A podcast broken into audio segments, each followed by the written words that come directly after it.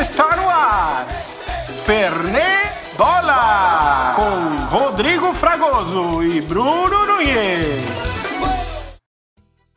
Bora falar de futebol! Seja bem-vindo, seja bem-vinda ao Fernebola. Como você já sabe, agora um podcast corner. Meu nome é Rodrigo Fragoso e sempre comigo está o jornalista e também meu amigo Bruno Nunes. Antes de começar o episódio de hoje, batendo papo com o Bruno, eu quero agradecer o apoio que você nos dá aqui na Aurelo e também nas nossas redes sociais, arroba Fernebola no Twitter, arroba Fernebola no Instagram. E para quem não conhece Fernê, Fernê se escreve Fernet. Então é arroba Fernetbola no Twitter e arroba Fernetbola no Instagram. Mas se pronuncia Fernê.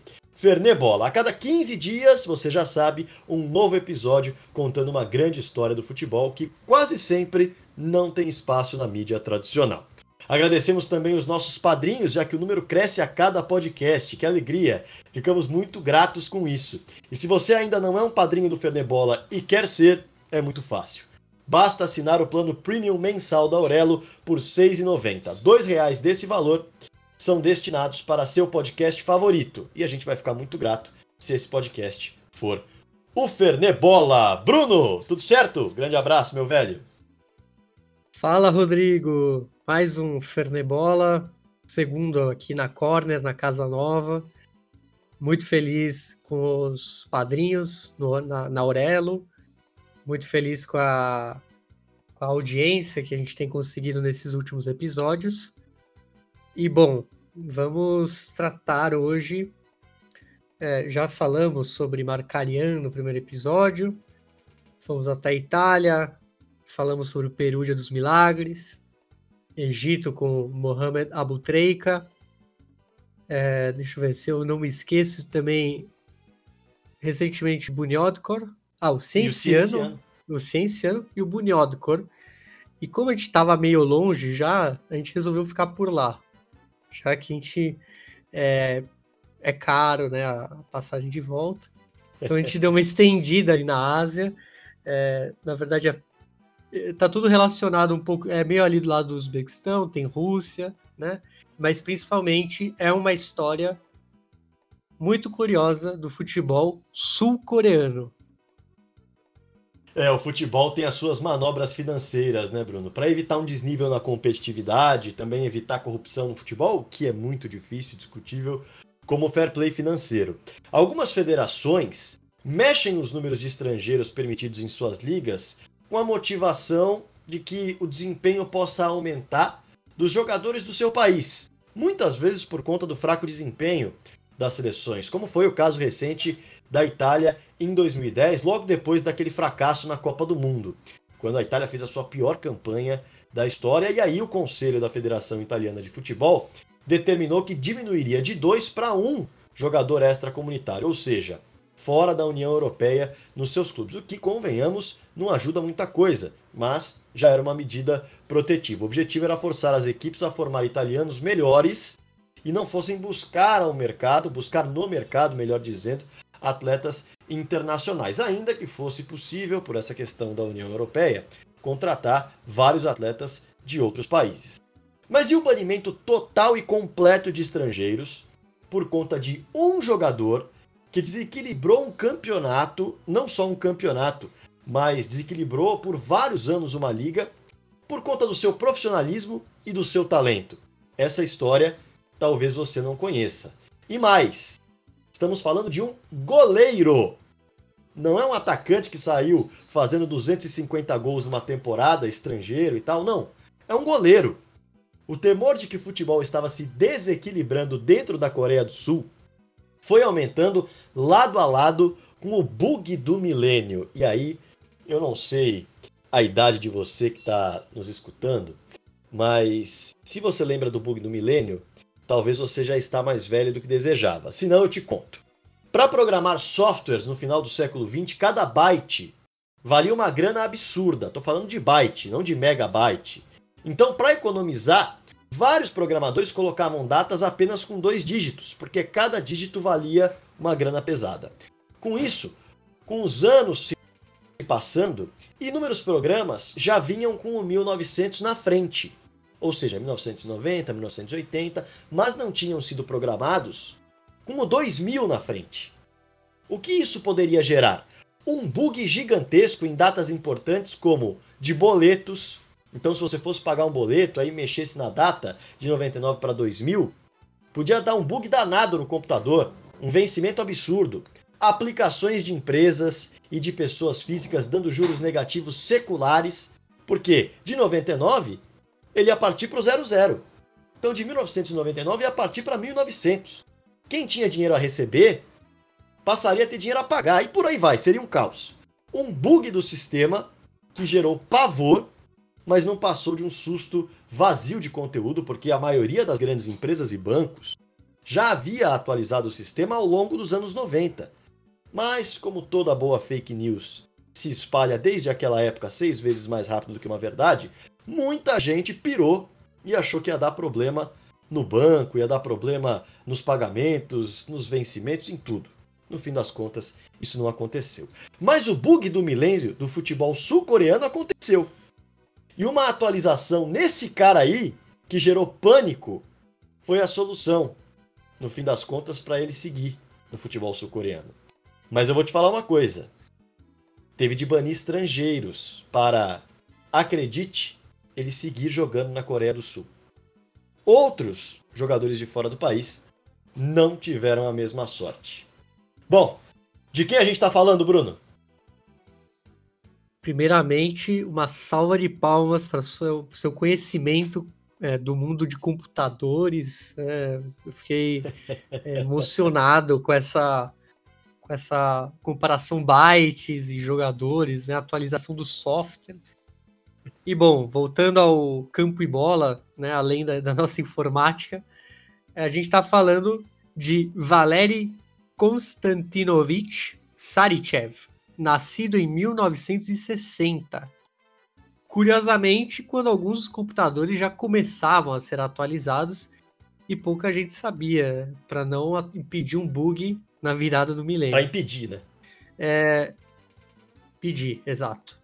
É, natural de Dushanbe, que hoje é a capital do Tadiquistão, que atualmente é um país localizado na Ásia Central e rodeado por China, Paquistão, Afeganistão, Kirguistão. É, mas na época era basicamente mais um dos, das milhares de repúblicas e territórios que formavam aquela vastidão de territórios que era a União Soviética. E é um país que só se foi independizar ali no fim, né, em 91. É, o destino muitas vezes brinca com as datas. O Valeri nasceu em 1960, como a gente falou já, e adivinhe, foi justamente quando o prêmio Lev Yashin teve sua primeira edição. E o prêmio Lev Yashin, como vocês imaginam, ele é o prêmio do melhor goleiro da União Soviética. Já que Lev Yashin recentemente né, fez seus, seu aniversário, faria acho 92 anos, se não me engano, e ele, ele revolucionou essa posição, por isso esse nome tão importante né, para esse prêmio, justamente de uma posição que na época da União Soviética era uma posição muito valorizada. É, principalmente por Rinat Dassaev depois, né, outros goleiros. E bom, em 1991 a União Soviética se, né, se quebra em diversas milhares de partículas e ele acaba abrindo suas portas para o mundo. Né? E uma delas também Coreia do Sul. Rivais na época de Guerra Fria, já que a União Soviética sempre apoiou o lado do norte, mas com essa abertura tivemos aí uma reaproximação. É, e embora ele tenha marcado época na Coreia justamente por ser o motivo de um desequilíbrio absurdo na competição, cuja consequência foi o banimento de estrangeiros, Valery Sarichev já tinha uma carreira vistosa no período soviético. Vale trazer duas curiosidades aqui em relação a, ao prêmio, viu, Bruno? O maior vencedor do, do prêmio Lev Yashin é o goleiro Igor Akinfev, que muita gente conhece. Ele tem 10 títulos e é da história recente do futebol. O próprio Lev Yashin conquistou três vezes esse prêmio. Então, o Akinfev, enfim, superou de forma monumental, ainda que o Lev Yashin tenha uma importância muito maior na posição e na história. E o último ganhador desse prêmio é o mineiro Guilherme Marinato, que atua no Lokomotiv Moscou. É um mineiro. Só ele, com nacionalidade brasileira e russa, e o Vale Sarichev, que vai ter uma mudança na sua pessoa física, digamos assim, também vai gerar um impacto histórico curioso nessa lista, assim como Guilherme Marinato, ainda que tardio. Mas antes de chegar na trajetória dele na Coreia do Sul, é, vale a gente falar um pouquinho do que levou o Valery ao prêmio também, que foi a construção da sua carreira com algumas finais curiosas antes da mudança de país. Ele começa a carreira no Pamir do Xambi, que foi o primeiro clube onde ele realmente pôde atuar profissionalmente. Clube Tadjik, da segunda divisão soviética, lá da sua cidade natal do Xambi, como nós já dissemos. E ele estreia aos 18 anos, em 1978. Passa três anos por lá com boas atuações e acaba chamando a atenção do CSKA Moscou, time do exército na época. Uma curiosidade em relação ao Pamir do Xambi é que esse foi o único time tajik a disputar a primeira divisão do futebol soviético. Mas isso acontece quase uma década depois da passagem do Valery por lá no final dos anos 80. Em 81, ele veste a camisa do CSKA pouquíssimas vezes na temporada e se transfere para o Torpedo, time que tem simplesmente 26 escudos diferentes na sua história, uma pequena curiosidade. E lá, a sua carreira de fato decola, com o perdão do trocadilho absolutamente previsível em relação ao torpedo. Por lá foram cinco finais da Copa Soviética, com quatro vice-campeonatos para o Dinamo de Kiev por 1 a 0 em 82, para o Metalist em 87 e 88 por 2 a 0. Detalhe: o Metalist conquistou o torneio pela primeira vez nesse 2 a 0, nesse vice-campeonato da equipe do Torpedo.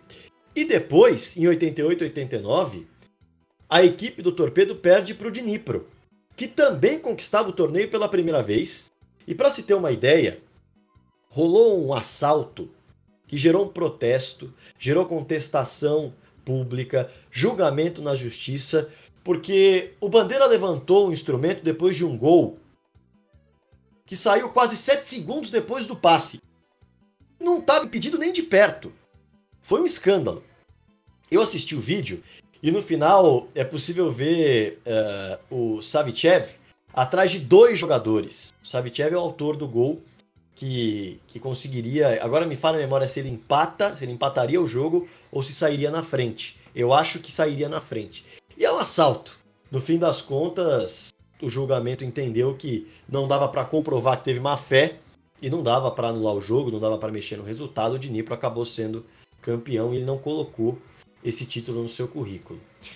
E também foi vice para o CSKA Moscou em 90-91 por 3 a 2 numa partida que infelizmente marcou o último jogo da vida do Mikhail Yeromin, goleiro da seleção soviética.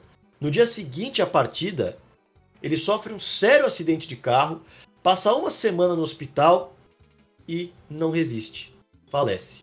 Bom, o título mesmo só aconteceu na temporada 85-86 com uma vitória por 1 a 0 sobre o Shakhtar Donetsk.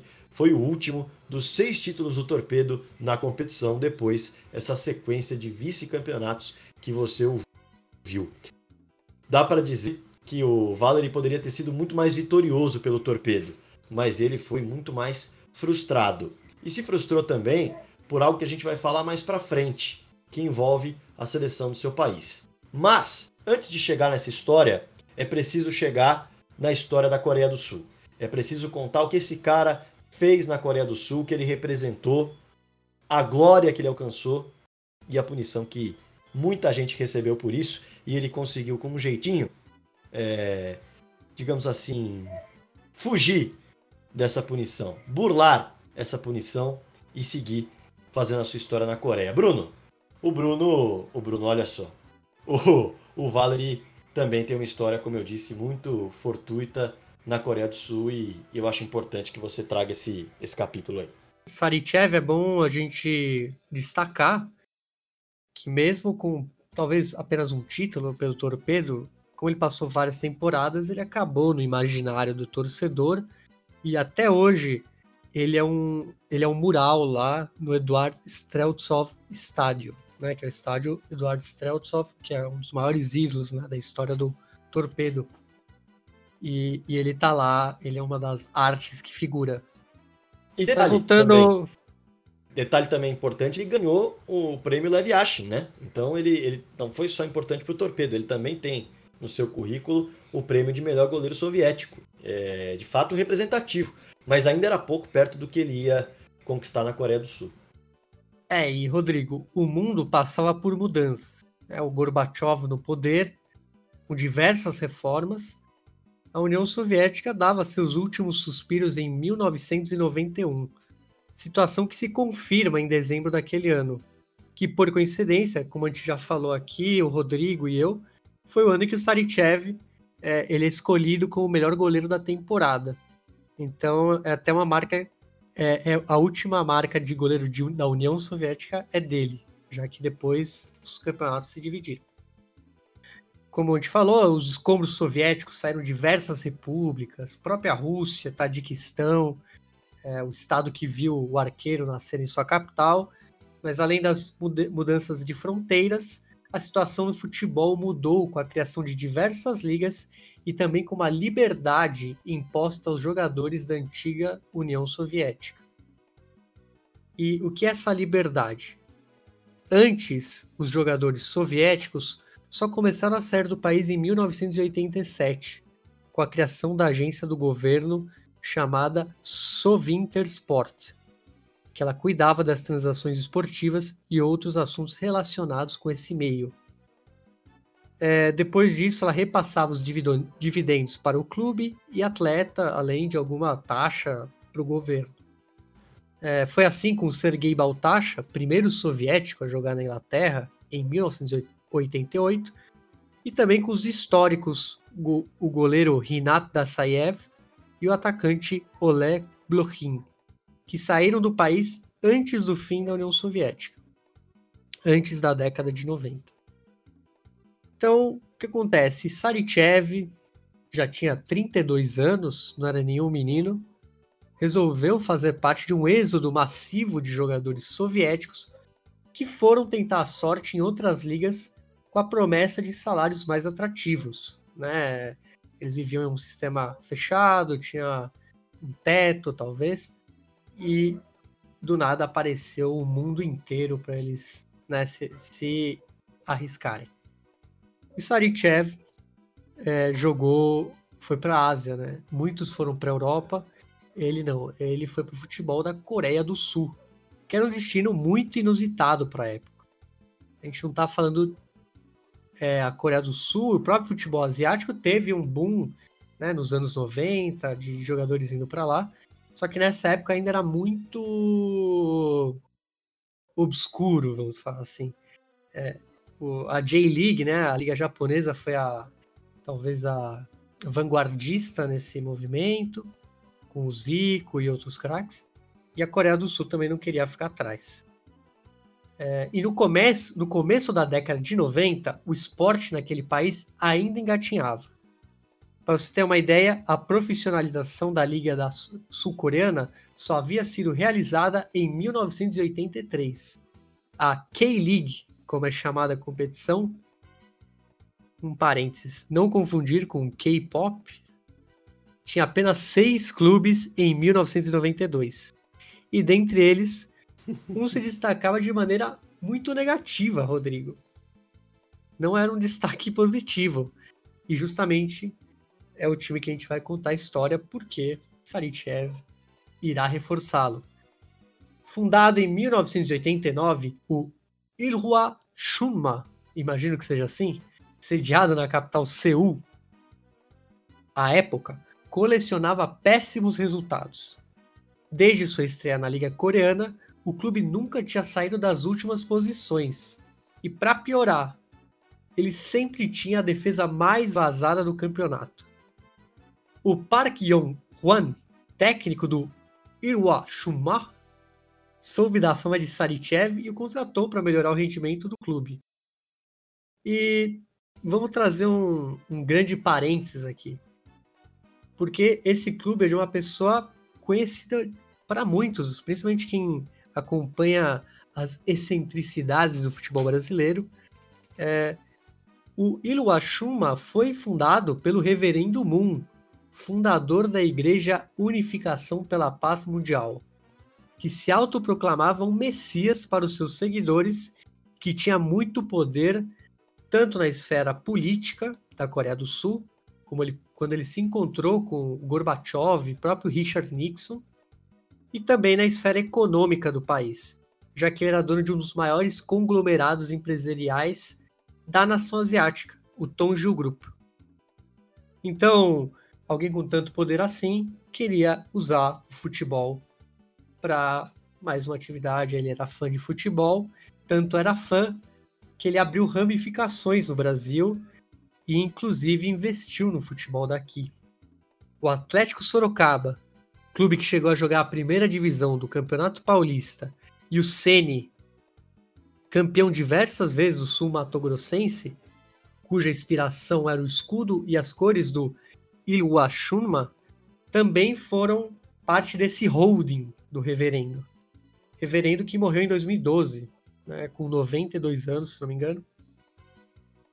E com a morte dele acabou que o Atlético Sorocaba foi licenciado, o Sene extinto e o próprio Ilwashunma mudou de cidade e mudou de nome. Hoje em dia chama Seongnam. E, bom, Rodrigo, depois desta, dessa explicação do onde que o Sarichev se meteu, é, vamos falar do Sarichev, o que ele iria fazer nos gramados sul-coreanos dessa equipe controversa, vamos dizer assim. Mais uma equipe controversa, né? Já falamos do Bunyotka com a Gugucha, agora o Rio Ashuma com o Reverendo Moon. Enfim, o futebol ele atrai todo tipo de gente por diversas possibilidades, boas ou ruins. Mas vamos voltar a falar do futebol mesmo. Vamos falar da chegada do Sarichev à Coreia, porque ele chega ao clube em 92 acompanhado do zagueiro Mikhail Solovyov, que também vinha do Torpedo, era um companheiro dele. E ser estrangeiro ali era coisa nova. É, antes da dupla, o clube só havia tido o goleiro romeno Marcel Lazarianu, que deixou o time em 91 e tem uma carreira absolutamente inexpressiva no futebol romeno. Aí que sim, é, aí que sim é bom. Aí sim que de fato o futebol sul-coreano começa a ter uma chegada mais forte de alguns estrangeiros e o Rio Ashuma, de fato, vai ter um papel muito importante nessa história. O goleiro logo começou a fazer a diferença. Na primeira temporada, o clube do Reverendo Moon terminou na segunda colocação com a melhor defesa do campeonato. Teve só 21 gols sofridos em 30 jogos. Em comparação com os outros anos, desde a fundação do clube, olha só, é algo bem chocante. Em 89, quinto lugar de seis clubes. Em 40 jogos, o time sofreu 52 gols. Em 90, foi o último dos seis clubes. Pior defesa com 40 gols sofridos em 30 partidas. E em 91, quinto lugar dos seis clubes, pior defesa com 62 gols sofridos em 40 jogos. Em 92, olha o que acontece: 21 gols sofridos em 30 jogos é mudança da água para o vinho, é de fato uma contratação que fez a diferença. E claro que isso chamaria a atenção da imprensa. Melhora da equipe era notável e, obviamente, como eu disse, passava pelas mãos do Sarichev, que se destacava entre os goleiros da K-League. Olha só o comentário do Han Jung-wi. Ele é comentarista de futebol, era no caso, da KBS, Korean Broadcasting System, a principal emissora sul-coreana. Abre aspas para ele. Ele mudou o paradigma dos goleiros no futebol coreano. Foi o responsável por levar essa posição ao nível profissional no país. E isso não bastava, evidentemente, para o Valery. Ele queria mais, ele queria títulos. Em 93, o Iwashunma, com a ajuda do Sarichev, se consagrou campeão sul-coreano pela primeira vez. A gente está lembrando aí de um retrospecto em que a equipe não saía da lanterna ou da quinta posição. Então, de pior equipe, ela passou a ser campeã em duas temporadas do goleiro soviético por lá. E não parou por aí. O time ainda levantou o caneco da K-League em 94 e em 95 foi tricampeão consecutivo, algo que nunca havia sido, uh, nunca havia ocorrido na história do país. Bom, basta o título nacional? Não. Para consagrar de vez, os coreanos foram campeões continentais em 95 diante do Al Nasser da Arábia Saudita. Até pouco tempo, o Juliano Meia estava no Al Nasser. Em 96, eles jogaram a taça intercontinental entre Ásia e África, a Copa Afro-Asiática de Clubes, e mais um título, dessa vez contra os monarcas africanos, o Orlando Pirates, da África do Sul. Além disso, naquele mesmo ano, foram vencedores da Supercopa da Ásia contra o Belmar Hiratsuka, do Japão. Título para tudo que é lado, algo absolutamente inesperado e nas mãos de um goleiro. De fato, tudo aquilo que estava acontecendo tinha a ver com uma defesa mais sólida. Juntando todas as temporadas desde a chegada do Sarichev, ele tinha uma média patética de gols sofridos, não chegava a um por partida. De 92 até 95 foi eleito o melhor goleiro do campeonato de maneira consecutiva, e foi aí que uma lenda se forjou. Um belo dia, diz a lenda, ele viu o rosto dele na TV com uma legenda em coreano. E aí ele perguntou para um amigo que estava próximo a ele o que dizia, um amigo coreano. E a resposta foi: A mão de Deus. Ou, como estava escrito ali, Shin Eui Son. A mão de Deus. Fora de série para os padrões da K-League, o Sarichev ou o Shin Eui Son, ou a mão de Deus, como ele ficou conhecido entre os torcedores, claro que ele ajudou a popularizar a ideia de goleiros estrangeiros na liga. Isso não é nenhuma novidade, afinal, no Brasil, sempre que pinta um meia muito bom, que é de fora do país, todo mundo vai atrás. Técnico, todo mundo vai atrás. Assim foi na Coreia do Sul para quem tem complexo de vira-lata. A posição tinha pouca atenção técnica nos treinamentos, esse é um ponto importante, e os goleiros coreanos não tinham um nível profissional por conta disso. Ou seja, os estrangeiros arrebentavam com todo mundo. Isso ficou muito claro, aliás, nas participações sul-coreanas nas Copas do Mundo. Em 94, o goleiro Choi In-young mostrou muitas deficiências técnicas, principalmente na derrota contra a Alemanha por 3 a 2 na fase de grupos. Dois gols desses três aí foram absolutamente patéticos. E é bom frisar que ele era referência na posição, convocado entre 83 e 94. Olha o tamanho da mudança que o Valery, se tornando a mão de Deus da Coreia do Sul, representou para o futebol profissionalização, resultado, títulos, não só nacionais, mas internacionais, glória, de fato, glória individual e glória coletiva. Mas isso se transformou em tristeza, mudança de regra e punição, Bruno. É, Rodrigo.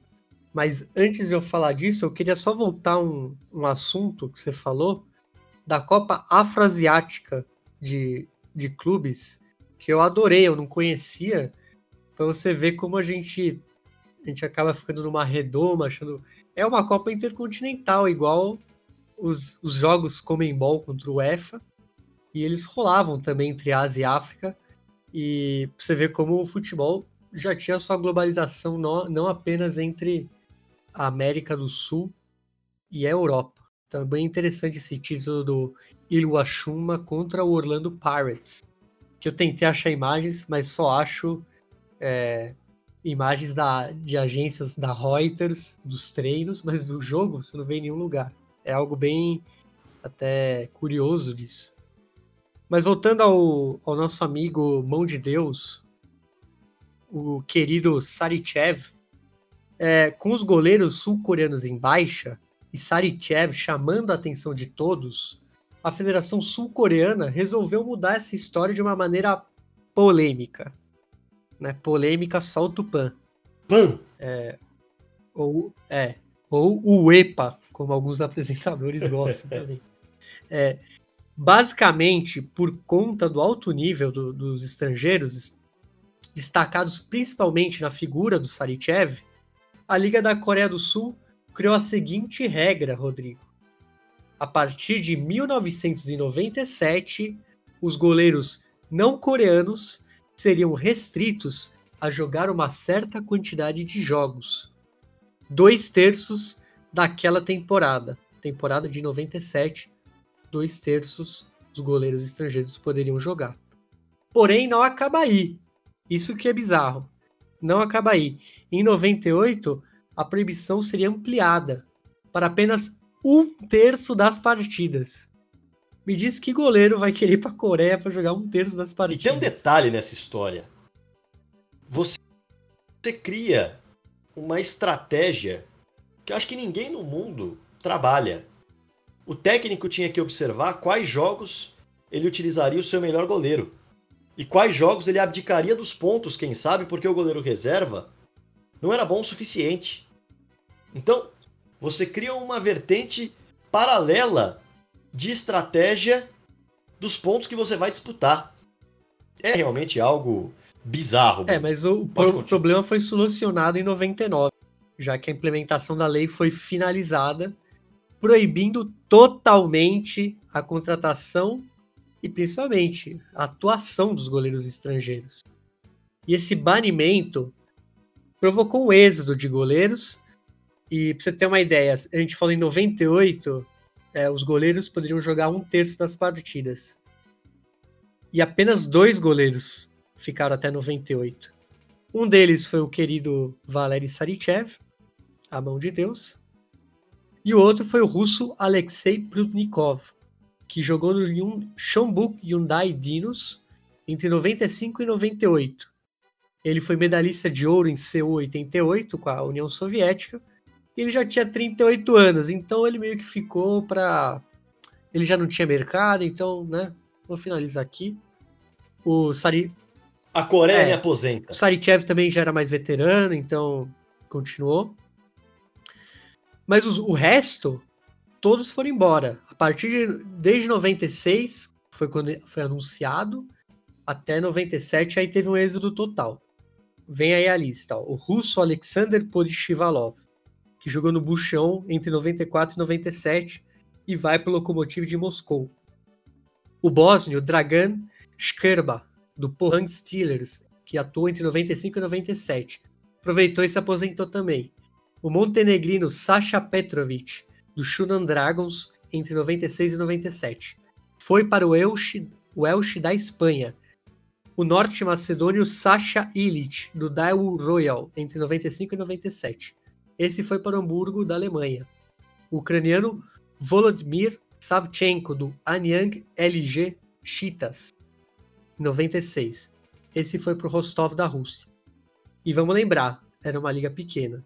Eu falei pelo menos são sete nomes de uma liga que tinha entre. Ela vai aumentando, às vezes, às vezes ela diminui, mas ela em média tinha menos de 10 times. Né? De 10 para baixo. E, e bom, quem é o grande culpado? Não foi nenhum desses que eu falei, e sim o nosso grande personagem, Sarichev, culpado entre aspas, óbvio.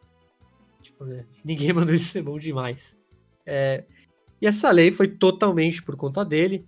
E ele tinha 39 anos em 99, que foi o primeiro ano do, banimento, do total banimento.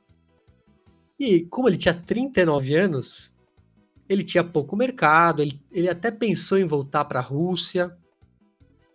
Só que ele estava preocupado. Quem vai querer um, um goleiro de 39 anos que já, em tese, saiu de seu auge e, e ainda quer voltar para a Europa, para um campeonato europeu depois de tantos anos em um campeonato da Ásia, e uma liga em ascensão ainda por cima. Não era nem uma liga estabelecida. É, foi quando o técnico do Anyang LG Chitas, e LG eu falo em português, porque LG é a marca de né, eletrodomésticos, eletrônicos, que era dona do clube. E o técnico deles, o Shokwan Rai, é, deu uma sugestão para o Sarichev, que ele se juntasse à sua equipe como preparador de goleiros. Só que ao mesmo tempo, ele também disse: aproveita e tira sua cidadania sul-coreana para você continuar jogando aqui, porque aqui você tem lugar. Tenha certeza. Não importa que você é um já tá quase aí nos 40. E o Sarichev não queria parar de jogar. Ele não hesitou nessa proposta do Shokwan Rai. Em 99, ele assumiu os treinos dos goleiros do Anyang, só que ao mesmo tempo ele estudava para a prova de cidadania, que, que é uma mistura de perguntas do cotidiano, história do país e um exame do idioma local. O maior desafio do formado na União Soviética até os dias de hoje. E por que até os dias de hoje? Porque na pesquisa para este incrível episódio, eu até mandei para o Rodrigo, ele participa de um programa que fala sobre estrangeiros vivendo na Coreia do Sul. E o cara só fala russo no, no programa, ele é totalmente traduzido lá. E detalhe, ele tá lá desde 1992. E levam ele para uma universidade para ele fazer uma aula de coreano com a galera. Tem um egípcio lá que só tem seis meses. E o cara, tipo, começa a ensinar ele. O egípcio sabe mais coreano que o Sarichev. E até hoje, e assim, é meio que um show de humilhação, porque o pessoal fala assim, pô, você tá aqui desde 92 e, tipo, fala esse coreano, tipo... E ele fica mó sem graça, assim. É, ele sabe, tipo, ah, de dinheiro eu entendo, tipo, ele sabe umas coisas falar de grana, tipo, metrô, ele fala assim, ah, o metrô conheço, sabe? Mas dá para entender. Tem gente que vive no Brasil há 40 anos e ainda tem um sotaque que ninguém entende, né? Mistura palavras. E com o Sarichev não foi diferente, mesmo ele sendo esse esse ícone para os coreanos. E voltando, né? Porque é, o pessoal ficou em êxtase, já que ele era um ídolo e ia virar coreano, sul-coreano. E como a gente falou, não é fácil, é uma prova de língua, história. Isso acabou mobilizando equipes de TV que mostravam o dia a dia do goleiro estudando. E no fim, como eu já falei, deu tudo certo. Saritchev foi aprovado e recebeu seu RG. Ele foi o primeiro jogador de futebol a ser naturalizado sul-coreano. E na hora de adotar um nome, né, na Coreia do Sul você tem que adotar um nome local, ele decidiu pelo apelido que foi dado pelos torcedores, Mão de Deus. No RG coreano do Valery Sarichev, estava lá Shin Yui Som, a Mão de Deus. E no ano 2000, que foi o primeiro ano pós Após ele virar Shi Eui-son, ele deixou a preparação de goleiros e virou o titular do Anyang aos 40 anos de idade. Cansado, velho demais. Não, meu amigo. Agora conhecido como Shin, o atleta fez parte da defesa menos vazada da K-League e arrebatou o título nacional. E de quebra, foi eleito o melhor goleiro do campeonato. Em 2001, novo título, Supercopa da Ureia. Da Ureia. Supercopa da Coreia, né, meu amigo? Mas tudo bem, tudo bem. O pessoal que está nos escutando pode procurar a Supercopa da Ureia e aí ver se se localiza. Mas enfim. Supercopa da Coreia, deu para entender. É... E voltando a Pode seguir depois da Supercopa da Ureia, é, vai lá. E mais um prêmio. E depois dessa Supercopa, ele ganhou mais um prêmio de melhor arqueiro do campeonato. Tudo isso aos 41 anos. E bom, em seus últimos anos de carreira, Shin Yui-son dividiu plantéis com diversos brasileiros. Olha que legal essa curiosidade que a gente vai trazer. Você flamenguista, não sei se você lembra de Marcos Denner, ou palmeirenses e gremistas, e diversas outras torcidas. Não sei se lembram de Tuta. Tuta e Marcos Denner foram companheiros do, do Shin em 2002. Em 2003, veja só, ele dividiu é, a, a, o plantel com o Grafite e o Luiz Mário. E o Grafite antes né, de todo esse dele para a Europa, depois seleção. Em 2004, que foi o ano em que ele encerrou a, ca a carreira, ele também dividiu o plantel com, veja só, Fumagalli, também conhecido como Fumagol, e o Renaldo, que ele tem uma história interessante. Ele foi para o Deportivo La Corunha e ele tem um nome parecido com o Ronaldo, né? E ele falou: Quem é você? Tipo, a imprensa falou. E ele falou: Sou o Ronaldo, só que com E. Basicamente esse é Reinaldo, para quem não conhece.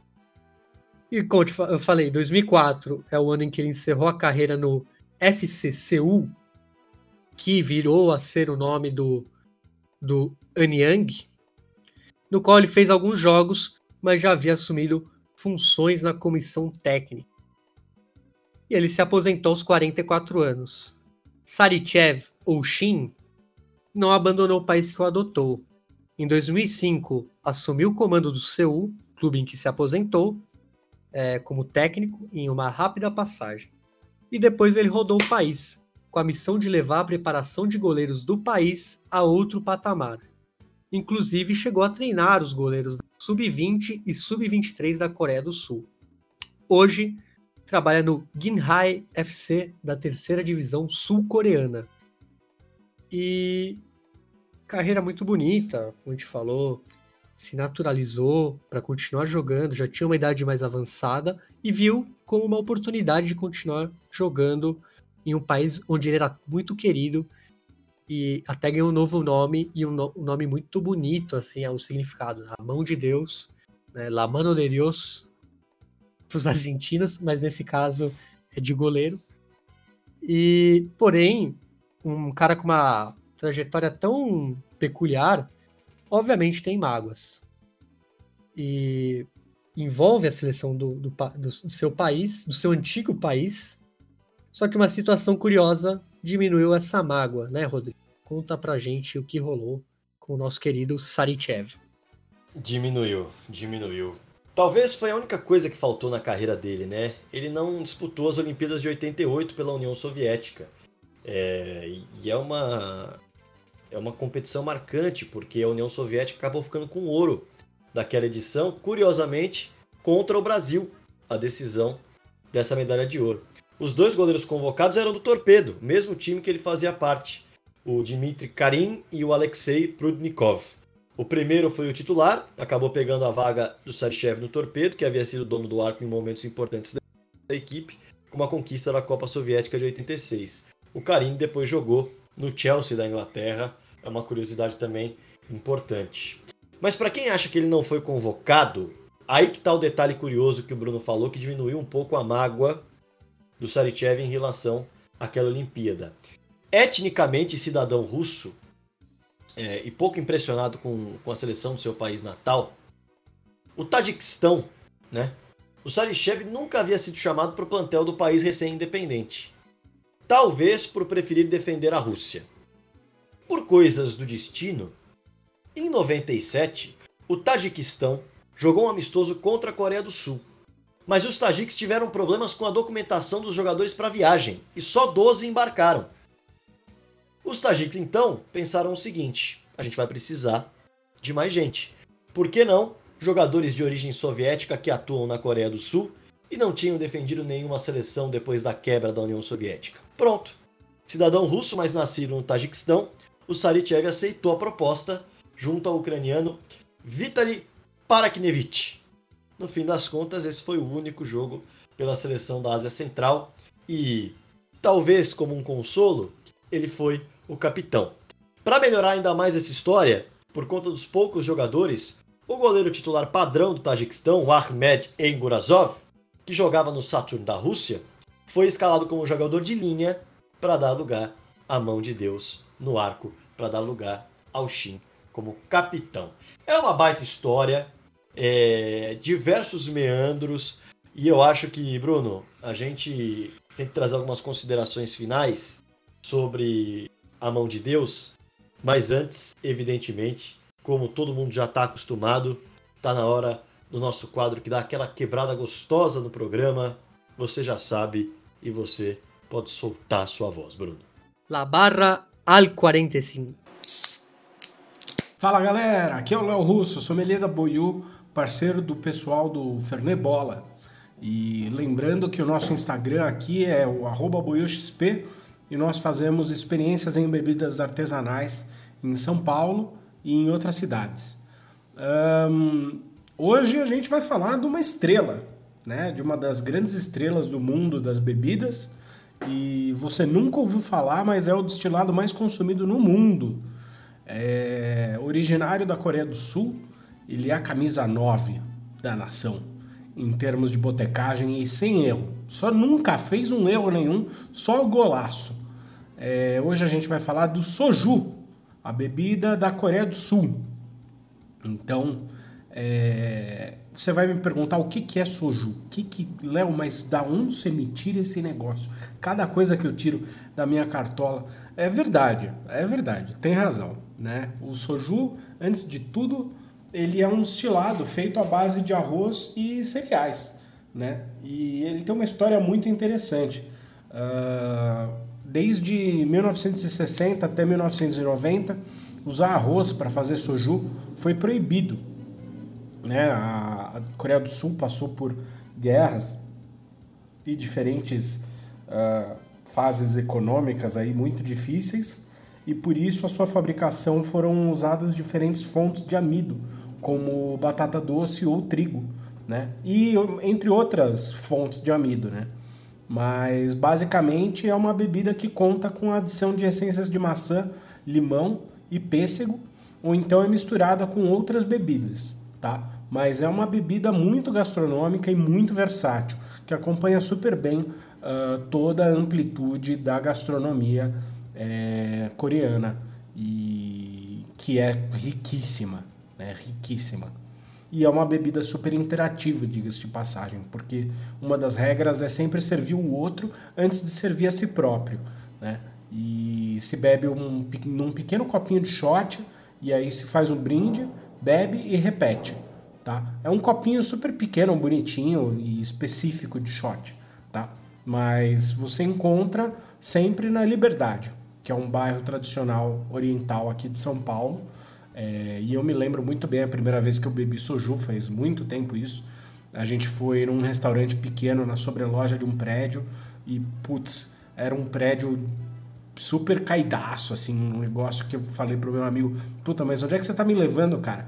E aí a gente foi, subiu as escadas tal, e um cheiro perfumado de comida, um negócio incrível, começou a levar a gente cada vez mais perto de uma cena que eu nunca ia me esquecer, que eram pessoas, assim, super diferentes e orientais de, das mais diferentes etnias, enfim, todas elas bebendo soju com cerveja e petiscando ali uh, bibimbap, é, kimchi, enfim, que são comidas super uh, tradicionais de boteco coreanos, né?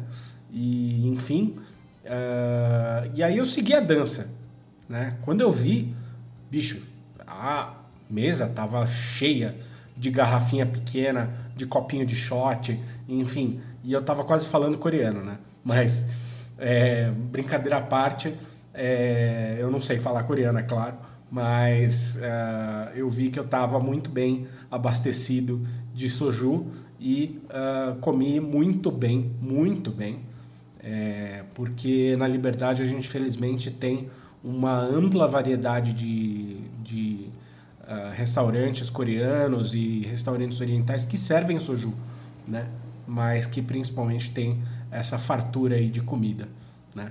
E o gosto, falando um pouquinho mais especificamente do gosto, é uma bebida floral, é né? uma bebida super delicada que vai dos 20% de álcool e geralmente fica em torno dos 20% de álcool até os 40%.